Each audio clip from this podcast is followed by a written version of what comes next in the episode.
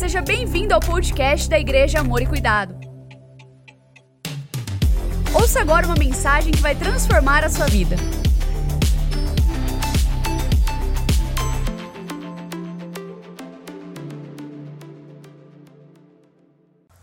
Nós estamos concluindo hoje a nossa primeira série de mensagens. Este é o ano profético da palavra. E queridos, como é importante você e eu entendermos a importância da palavra de Deus. Eu fiquei preocupado ano passado, sabe, com alguns influencers da internet, colocando em xeque a inerrância da palavra de Deus, levando as pessoas a falarem, pensarem e refletirem, como se a palavra de Deus fosse simplesmente mais um livro comum, não é? Como se, ah, foram homens que escreveram, tem princípios da palavra, mas ela toda não é inspirada. O quê? Como assim? Como que um livro escrito não em seis meses, 16 meses, 16 anos, mas 1.600 anos, do primeiro livro ao último, são 66 livros, mais ou menos 40 autores. Como é que um livro desse pode ser tão completo, do primeiro ao último. Eu vejo um dos primeiros livros que foi escrito, provavelmente foi o livro de Jó, ele era da época dos patriarcas, porque a Bíblia não está é, de Gênesis e a, a Apocalipse numa ordem cronológica. Provavelmente Jó foi o primeiro livro a ser escrito, e você vê Jó declarando algo tão extraordinário. Primeiro, trazendo informações acerca da ciência, de que a terra habita sobre o nada, ou está estabelecida sobre o nada, que ela é uma circunferência. Tem agora os terraplanistas tentando fazer ao E de novo. Meu irmão, Jó já falava sobre isso. E Jó declarando: Eu sei que o meu redentor vive. Uau! E você vê o livro das revelações, o Apocalipse, onde o apóstolo João, na ilha de Pátimos, compartilhando é, revelações das coisas do porvir. Meu Deus, a palavra de Deus, ela é tão perfeita, ela é inerrante. E querido, deixa eu te falar uma coisa. Se você quer ser abençoado, próspero, você precisa entender que a palavra de Deus é fundamental na sua vida. Percebo que muitas vezes algumas pessoas acabam confundindo e achando que vão agradar a Deus porque frequentam a igreja A, B ou C, ou porque colocam um louvor no carro, ou porque não fazem isso ou aquilo. Deixa eu te contar uma coisa, irmão. Se você quer agradar ao Senhor, Jesus deixou muito bem claro: Ele disse, Vocês serão meus amigos se vocês fizerem aquilo que eu mando. E onde é que estão contidas as ordens, decretos e princípios de Jesus para mim e para você? Na palavra. Na palavra. A palavra é o firme fundamento. Eu quero concluir esta série de mensagens, querido, ratificando no teu coração a importância de você e eu não apenas lermos, mas sermos praticantes da palavra. Amém? Então, Antes de orarmos, eu gostaria de convidar você a ler comigo o versículo 10 e 11 de Isaías 55. Nós já falamos é, sobre a importância da palavra de Deus, a palavra que gera vida, que transforma. Semana passada, palavra que traz direção, e hoje nós vamos encerrar falando sobre o poder da palavra. Acompanhe comigo, já está no multimídia. Vamos lá. Assim como a chuva e a neve descem dos céus e não voltam para eles. Vamos ler juntos? Não sei se a máscara que está. Vamos lá? Então, um, dois, três.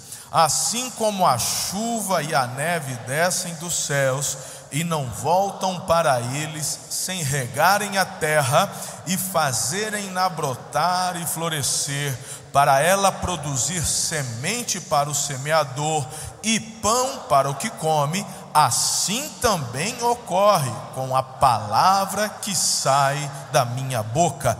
Ela não voltará para mim vazia, mas fará o que desejo e atingirá o propósito para o qual a enviei. Aplauda Jesus mais uma vez. Uau!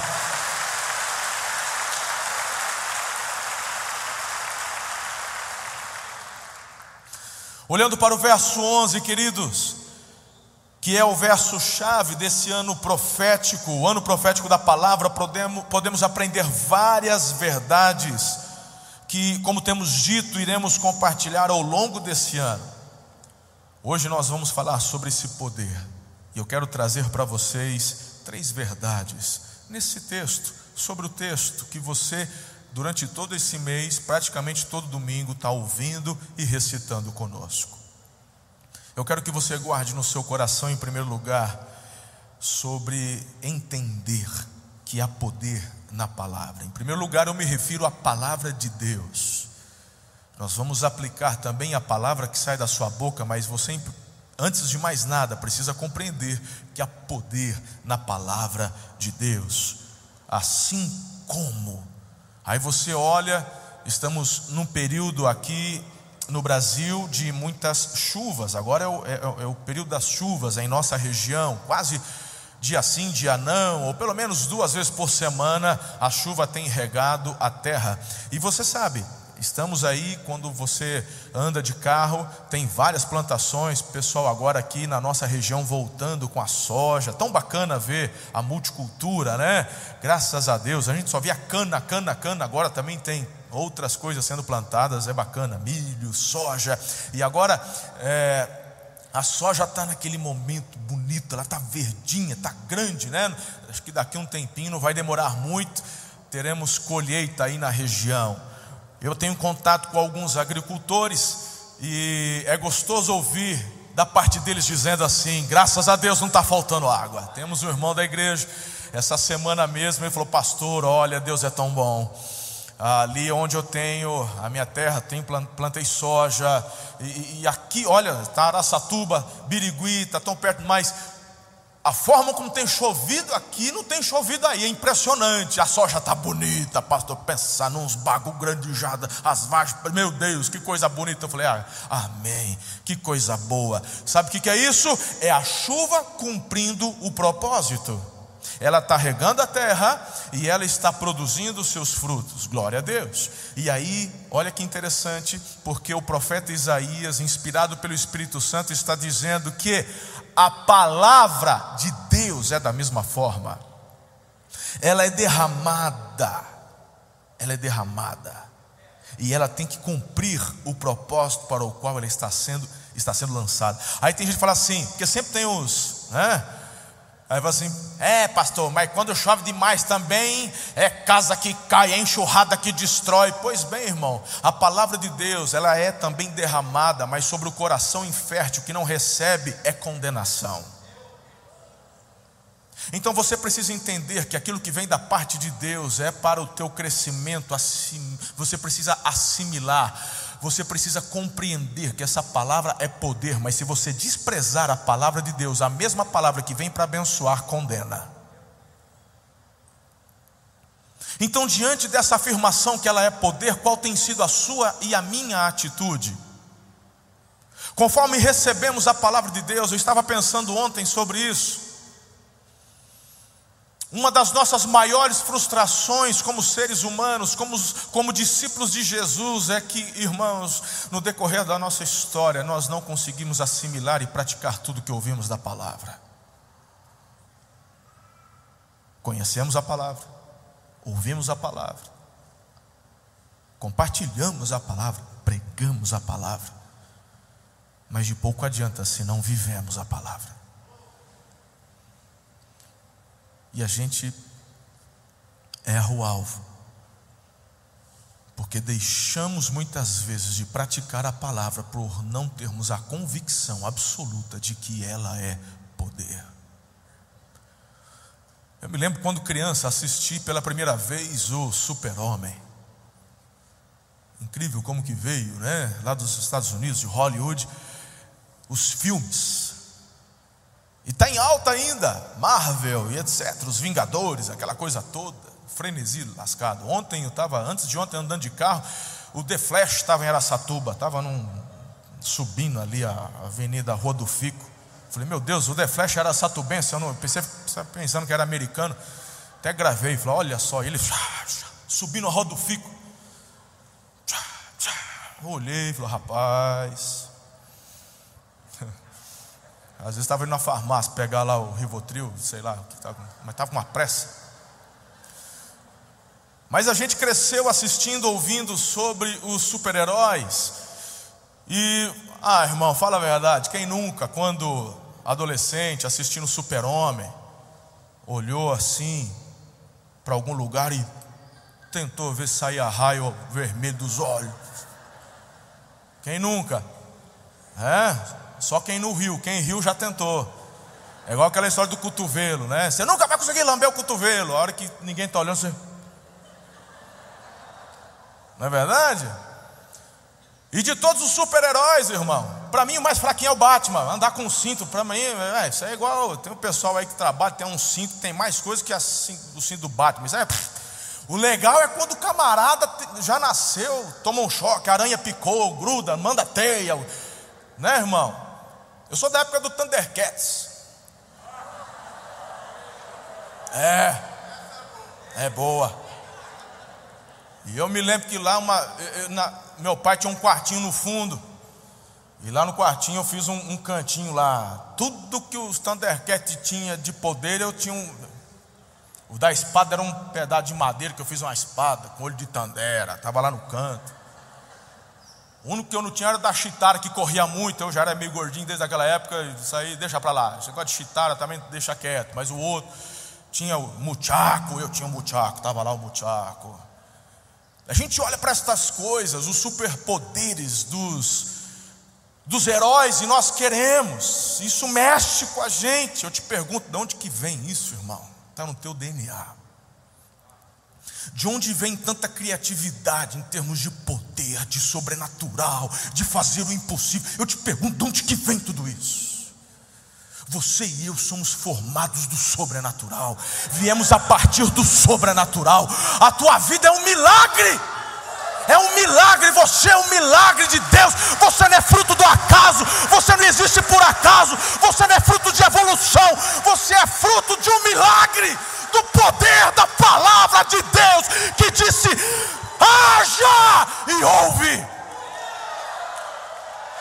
da palavra de Deus, da boca de Deus, Ele declarou e você veio a existir. Há poder na palavra de Deus. Do nada, haja luz, houve luz. Haja separação, terra, firmamento. Você e eu precisamos entender, querido palavra de Deus ela é poderosa. Não é um livro de poesia, não, irmão. Não é um livro para você ficar lendo, falar, ah, isso aqui eu gosto, isso eu não gosto, isso é bonitinho, isso daqui não é para hoje. Você precisa entender que essa palavra é poder e o poder dela é para transformar realidades.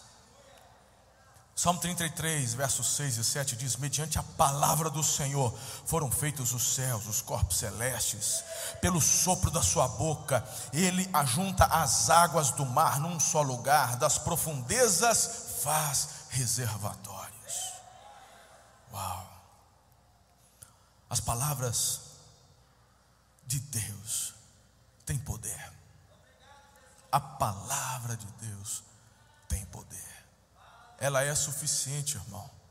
Você já parou para prestar atenção quanto ficamos ansiosos muitas vezes para receber uma palavra de alguém? Você já parou para prestar atenção, depois que você termina o serviço, você fica todo ansiosinho para receber um elogio do patrão, do chefe, um elogio do cônjuge, um eu te amo do cônjuge, a gente fica ansioso, a mão gela. Aí quando não vem, você fica frustradinho, fica bravinho, porque o fulano não viu, não me reconheceu e papapá. Meu irmão, te pergunto, cadê a mesma ansiedade pela palavra de Deus? Aí, meu irmão, as coisas não prosperam, não evoluem, não vão para frente, a coisa está difícil. E aí eu te pergunto, o poder da palavra tem se revelado na tua vida, porque ela é poderosa por si só, mas a questão é que ela vai fazer a transformação e terá o efeito se você receber, se você declarar na tua vida essa palavra. Ao passo que a palavra de Deus é poderosa, você já está convencido disso, você também precisa entender que há poder na palavra que sai da sua boca. Sabe, as palavras têm valor e peso no mundo espiritual. Ela tem poder sobre a vida e morte, porque Provérbios 18, 21 nos declara: a língua tem poder sobre a vida e sobre a morte. Os que gostam de usá-la comerão do seu fruto. O que você anda declarando, o que você anda dizendo, meu irmão, e eu olho para o livro de Tiago, e o Tiago diz, ele diz assim: ninguém é perfeito, irmão, nas palavras. Ele está dizendo todo mundo erra. Mas você e eu precisávamos prestar mais atenção naquilo que liberamos. E eu não estou me colocando como um bastião do direcionamento da palavra lançada, porque eu preciso me corrigir todos os dias. Todos os dias. Ah, irmão, basta uma coisa não dar certo e a gente tem maior tendência de praguejar do que adorar. A gente tem uma tendência humana de muitas vezes desanimarmos e às vezes declaramos uma palavra que corrobora com um desânimo do que uma palavra de vitória, e você não está assimilando a realidade do poder da palavra, tanto de Deus a seu respeito e tanto da sua palavra, que deveria ligar com a palavra de Deus. Fez sentido? Consegui me fazer compreendido aqui? Vou desenhar. Deus diz que você é mais que vencedor. Aí você tem um percalço no meio do caminho. Nesse percalço no meio do caminho, irmão, você tem a oportunidade de dizer: em Cristo eu sou mais que vencedor. O diabo vai dizer, mas você caiu, mas você vai declarar: sou mais que vencedor. Agora, se você no percalço disser, é verdade, não vale nada não tenho vez. Eu não sei porque, o que, eu vim fazer aqui. Eu não sei. É, porque minha esposa, meu marido, meu trabalho, não sei o quê, papapá. Quebrei de novo o regime, eu não consigo fazer, né? eu não valho nada. Então, meu irmão, a palavra de Deus sobre a tua vida, ela perde o efeito, porque você, na verdade, ao invés de receber declarando a palavra sobre você e concordando com a palavra, é o que nós chamamos de tomar posse dessa palavra, você repele declarando com a tua boca algo contrário. É, eu não valho nada. Não, mas a Bíblia diz que eu sou mais que vencedor, mas você prefere ouvir a mentira do inferno dizendo que não vai conseguir.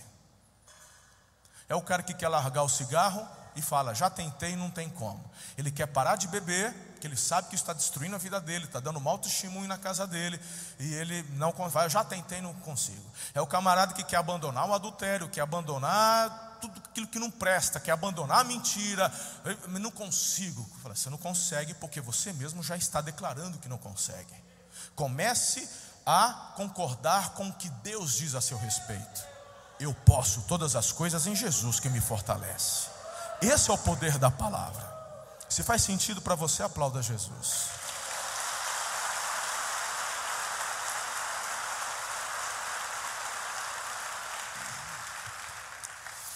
Além do efeito que a palavra pode produzir na vida de outras pessoas, gerando vida ou morte, irmão, ela também produz esse efeito em nós.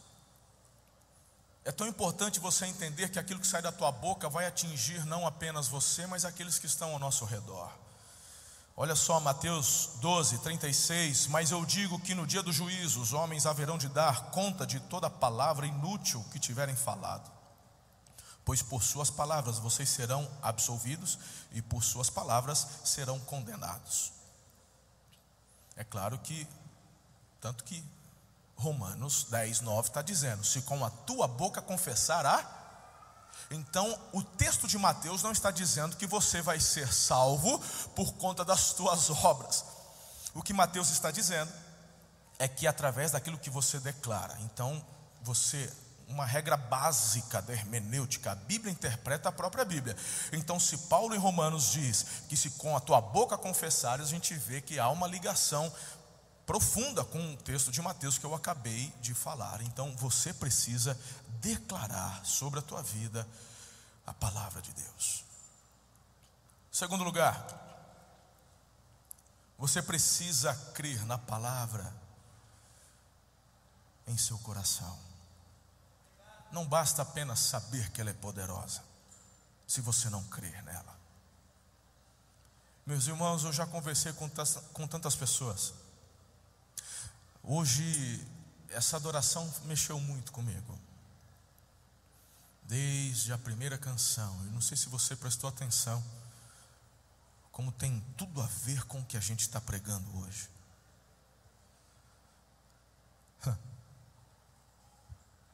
O nome de uma das canções é Morte no Sepulcro, Morte ao Sepulcro, Vida aos Sepulcros.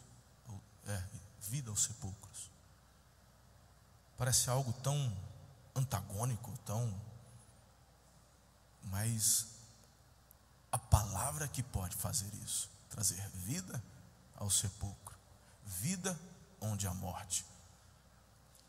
E eu prestei atenção durante várias, vários trechos das canções que entoamos hoje, e todas elas levando você a crer que o poder da palavra pode transformar a tua realidade, as circunstâncias em que vivemos. Sabe, Romanos 10, verso 8. A palavra está perto de você, está em sua boca e em seu coração. Não há como declarar algo com a boca sem antes crer no coração. Tanto que a Bíblia também fala de que a boca fala do que o coração está? Marcos 11, 22. Tenham fé em Deus, eu asseguro que se alguém disser a este monte, levante-se, atire-se no mar, e não duvidar em seu coração, mas crer que acontecerá o que diz, assim será feito. Ah, irmãos, eu já fiquei em crise muitas vezes com versículos como esse. Falando sério, já fiquei. Só que algumas pessoas pensam: é, eu já pedi um monte de coisa e não aconteceu. Lembra do que eu falei? Que a Bíblia interpreta a própria Bíblia?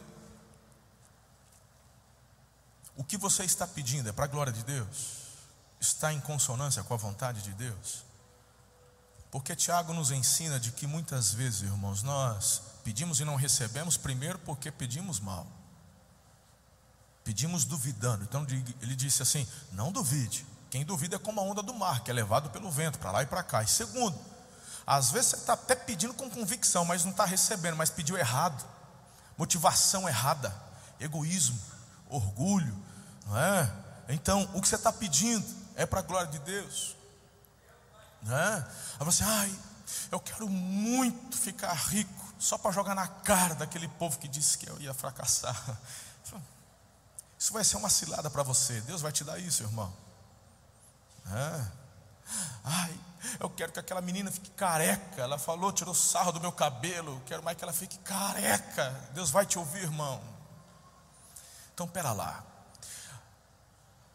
O Salmo 37 fala que o Senhor é aquele que vai realizar os desejos dos nossos corações, mas você precisa ler todo o contexto, onde fala de um alinhamento com o coração seu com o coração de Deus. Ou seja, aquilo que vai sair da tua boca em forma de pedido, clamor, desejo, vai estar alinhado com o que está no coração de Deus. Meu irmão, quando estas duas coisas são unidas, então Deus usa a tua boca para profetizar a palavra dele e é chamada à existência as coisas que não são para que sejam. Bum! Chega o um milagre, o sobrenatural se realiza na sua vida e através da sua vida. É assim, irmão.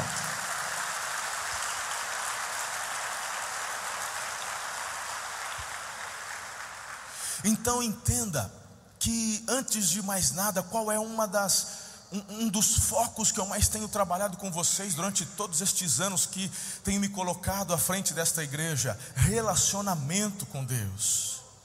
Ontem estava conversando com o irmão que está conosco há um pouco mais de um ano de Birigui, o Anderson, conversando com, foi tão bacana, e, e, trocando experiências, nos emocionamos conversando sobre o que Jesus tem feito da vida dele, etc e tal, mas eu passei para ele algo muito importante. Eu disse: precisamos ter coerência, porque a religiosidade, o farisaísmo, o legalismo, todos estes ismos nos afastam, nos afastam, irmão.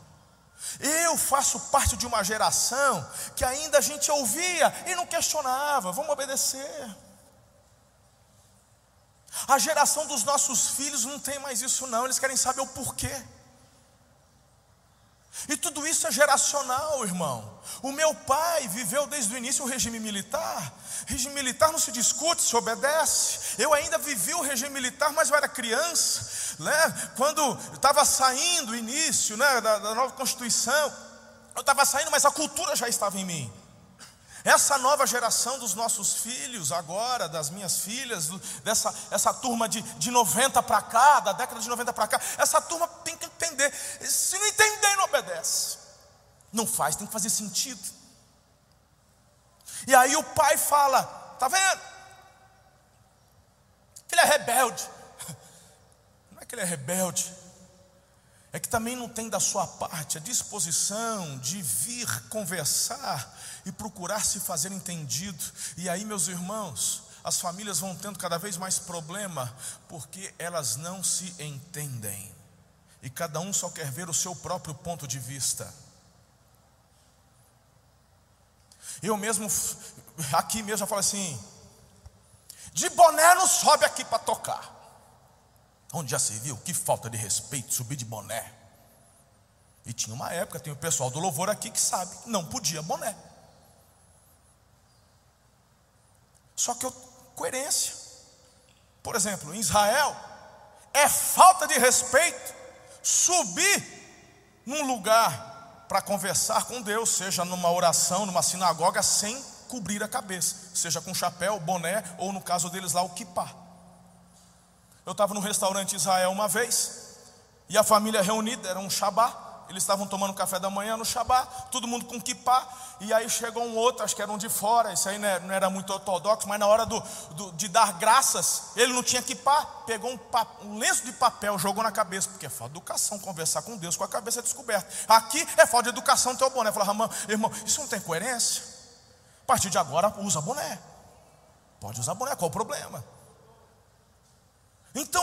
Muitas vezes a gente quer analisar o hoje sem compreender tantas questões que são fundamentais. Existem coisas novas acontecendo. Eu vou falar, já que é para falar, vou falar logo, já, já estou voltando. Não, presta atenção, presta atenção, porque eu sei que vai dar chabu isso aqui. Eu sei que vai dar chabu. Vai dar chabu. Já vão falar, já tem gente que não sei o que, mas deixa eu falar. Já tem gente não sei o que, é, porque lá na igreja eles ficam incentivando. Eu nunca incentivei ninguém a fazer tatuagem. É, mas foi falar com o pastor para perguntar se era pecado. E eu falei assim: então tá bom. Se, se tatuar uma cruz, se tatuar um nome é pecado, a irmã que fez a tatuagem na sobrancelha vai para o inferno também. Vão ser coerentes. Ui!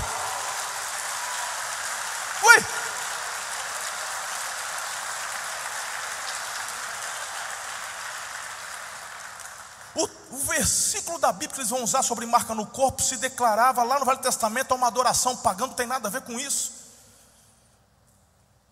Você incentiva alguém a fazer tatuagem? Eu não incentivo ninguém a fazer tatuagem. Não incentivo. Falei, então, e aí é o que, pastor? E aí é o teu coração, é você e Deus, cara. Por que, que você quer fazer? Qual que é a tua motivação? Vai conversar com Deus. Se você é casado, tua esposa concorda? Concorda, então vai lá, vai ser feliz, é algo bonito. Não vai me tatuar o capeta, o, o dragão, o diabo. Ah, mas quero fazer uma borboleta, quero fazer. Aí eu, ah, porque piercing é pecado. Porque aqui, e a gente ensinava isso, irmão. Eu não tenho vergonha, nem medo de reconhecer que erramos. Porque nós ensinávamos isso até no encontro, mas já mudamos. Por quê? Porque não é coerente. A gente vai entrando muitas vezes em conflito com a própria palavra, com os conflitos da palavra. Existem dez mandamentos que Deus deixou lá em Israel. Os ortodoxos têm uma, varia, uma variante de três mil leis em cima das dez, que Deus não fala delas. E eu percebo que a falta de compreensão na palavra faz com que as pessoas creiam na palavra, porque não tem coerência. E a gente fica tão focado no que pode, não pode, pode, não pode Aí falou assim: piercing é pecado. O que é piercing? É quando coloca. Tem umas que põem uma pedrinha aqui no nariz, tem uns que põem aqui em cima. É ou não é?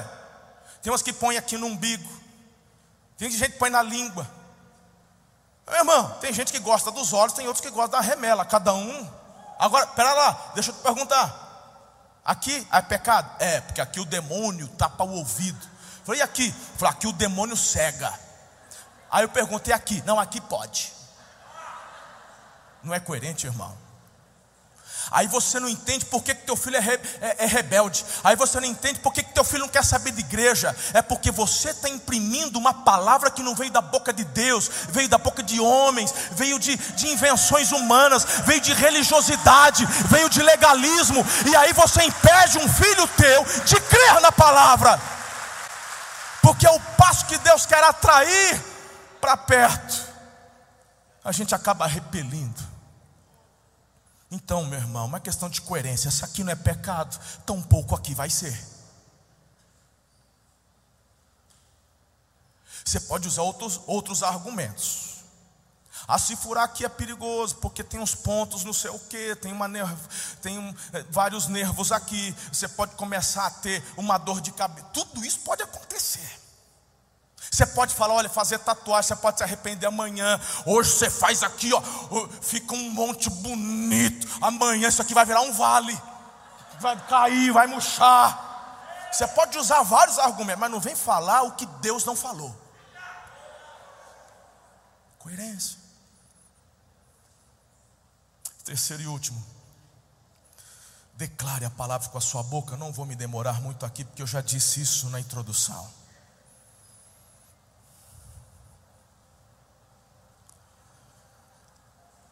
Marcos,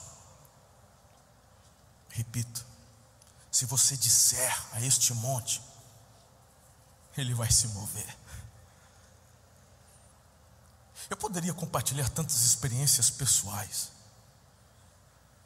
sobre vezes que declarei, falei, e Deus fez. Mas eu quero que você tenha as suas. Busque um alinhamento do teu coração com a palavra de Deus. Relacionamento. Se o que você faz, você faz para agradar pessoas, isso não vai perdurar, uma hora cai. Eu tenho percebido, não uma falta de amor, porque amamos a Jesus, amamos a palavra, mas eu tenho percebido um esfriamento no temor.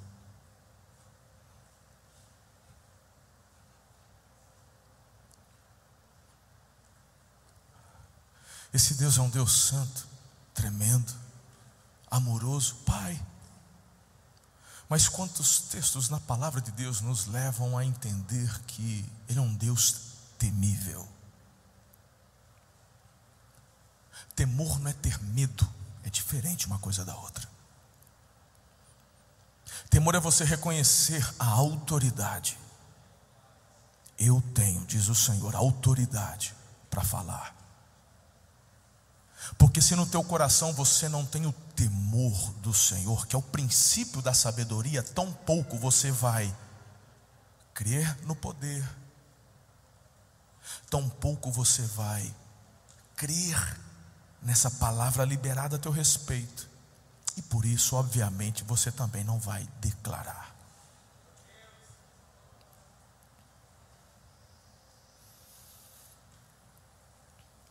Deus quer que você e eu vivamos o melhor.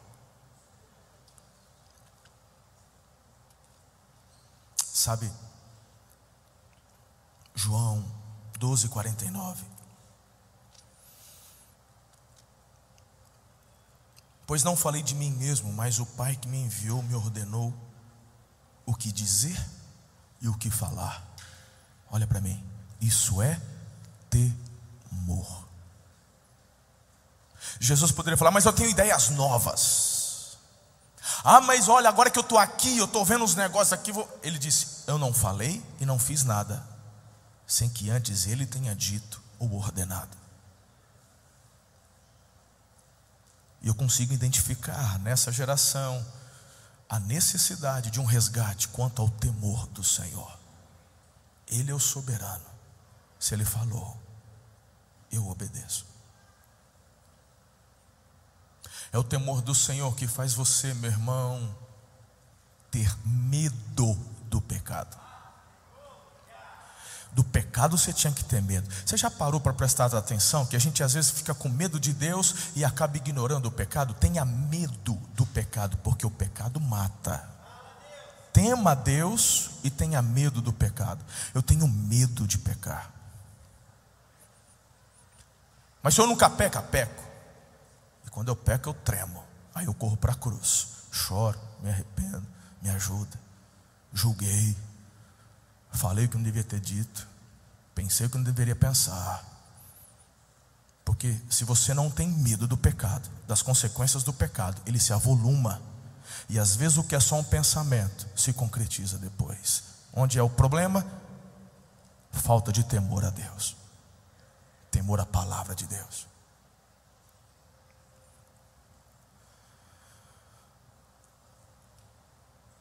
João 14, 24. Aquele que não me ama não obedece às minhas palavras. Estas palavras que vocês estão ouvindo são minhas, são de meu Pai que me enviou. Segundo Coríntios 4,13 está escrito: cri. Por isso falei. Com esse mesmo espírito de fé, nós também cremos e por isso falamos. Efésios 6,17, e a espada do Espírito, que é a palavra. Você tem uma espada. Meu irmão, eu quando criança achava que, que, que o negócio era, era a espada do Lion. E eu percebi, meu irmão, que a espada que eu tenho nem se compara. Ela é infinitamente mais poderosa do que qualquer imaginação de Stan Lee ao redor do mundo. Não tem super-herói que possa ser criado, inventado, imaginado, que possa chegar aos pés do poder que é liberado sobre a igreja de Jesus em Cristo Jesus. O dunamis de Deus, o poder do Espírito de Deus, e você e eu temos esse poder. A espada do Espírito, a palavra. A única parte de ataque na armadura é a palavra quando você olha para Efésios. Então, meu irmão, quando você está no exército, você é ensinado a manejar bem um instrumento de guerra, a arma de guerra, seja o fuzil, o revólver, a faca, a espada. Não adianta. Se você nunca pegou uma arma na mão e eu der na sua mão um fuzil, uma pistola, você vai olhar e você vai jogar na cabeça de alguém, vai ser a tua forma, porque você não conhece como ela funciona, então você não vai conseguir usá-la como sistema de defesa. A palavra de Deus é a mesma coisa. Não adianta deixar a Bíblia aberta no Salmo 91. Não adianta você na tua empresa deixar a Bíblia aberta no Salmo 90. Ah, mas eu comprei o olhinho e tem um olhinho do lado. Você pode pôr óleo, alho, sal grosso. Essa palavra tem que estar dentro do teu coração. E aí, meu irmão, você tem que manejar bem essa espada. Porque quando o inimigo se levantar, você. E quando você maneja bem a espada, é porque você se sujeitou a Deus. E aí tem a palavra declarada: sujeitai-vos a Deus, resistiu ao diabo e ele fugirá de vós. Que super-herói tem esse poder? Ninguém pois o Senhor lhe conferiu poder para pisar serpentes e escorpiões. Ela é mais poderosa do que qualquer coisa conhecida nesse mundo. não tem políticos, não tem pandemia, não tem nada nesse mundo que possa roubar a esperança do teu coração se o teu coração está firmado no poder da palavra. Porque o poder da palavra lhe confere convicção do futuro. E quanto ao futuro, eu sei que o Senhor diz: Eu conheço, eu sei os planos que tem ao teu respeito. São planos de fazê-los prosperar, são planos de fazê-los crescer. Então a minha vida está firmada nas promessas do Senhor, porque nela eu creio. E as promessas dele não caem por terra na sua vida, nem na minha vida, nem na vida da igreja. Ame a palavra. Deseje a palavra. Viva a palavra. Coloque-se em pé.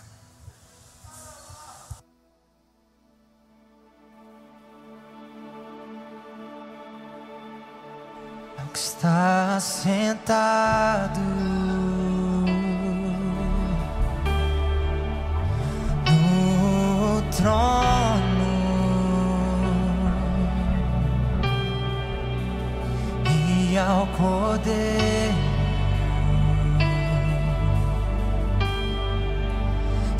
Seja o louvor,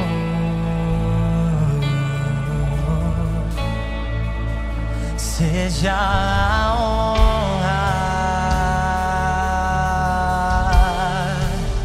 seja a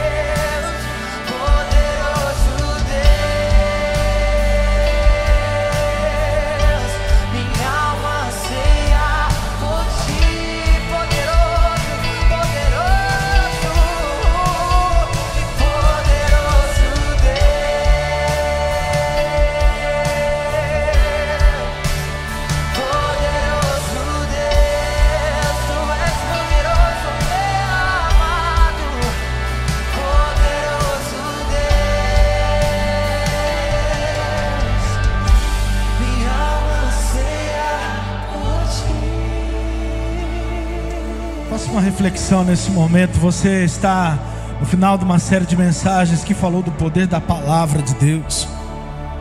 Você ouviu sobre o poder da palavra que sai da sua boca, de algo que começa no teu coração. E o Espírito Santo está fazendo você refletir sobre muitas coisas nesse momento. Que a boca fala daquilo que o coração está cheio. Então deixe o Espírito Santo tocar na sua vida nesse momento. Deixe ele ministrar no teu coração. Se rasgue diante dele, diante do Senhor. Diante do poder da palavra de Deus. Deixe o Espírito Santo mexer com você nessa manhã. Diante dessa ministração. Tem muitas pessoas que já estão se derramando no altar do Senhor. Eu quero ainda dar mais um- uma oportunidade. Depois eu quero orar pela sua vida. Então faça isso nesse momento. Se rasgue diante do Senhor. Diante de tudo aquilo que você ouviu durante essas semanas. Durante cada uma dessas ministrações. Daquilo que a palavra de Deus falou com você. Daquilo que ela te tocou durante esses dias. E deixa o Senhor completar essa palavra em nome de Jesus. Depois eu vou orar por você.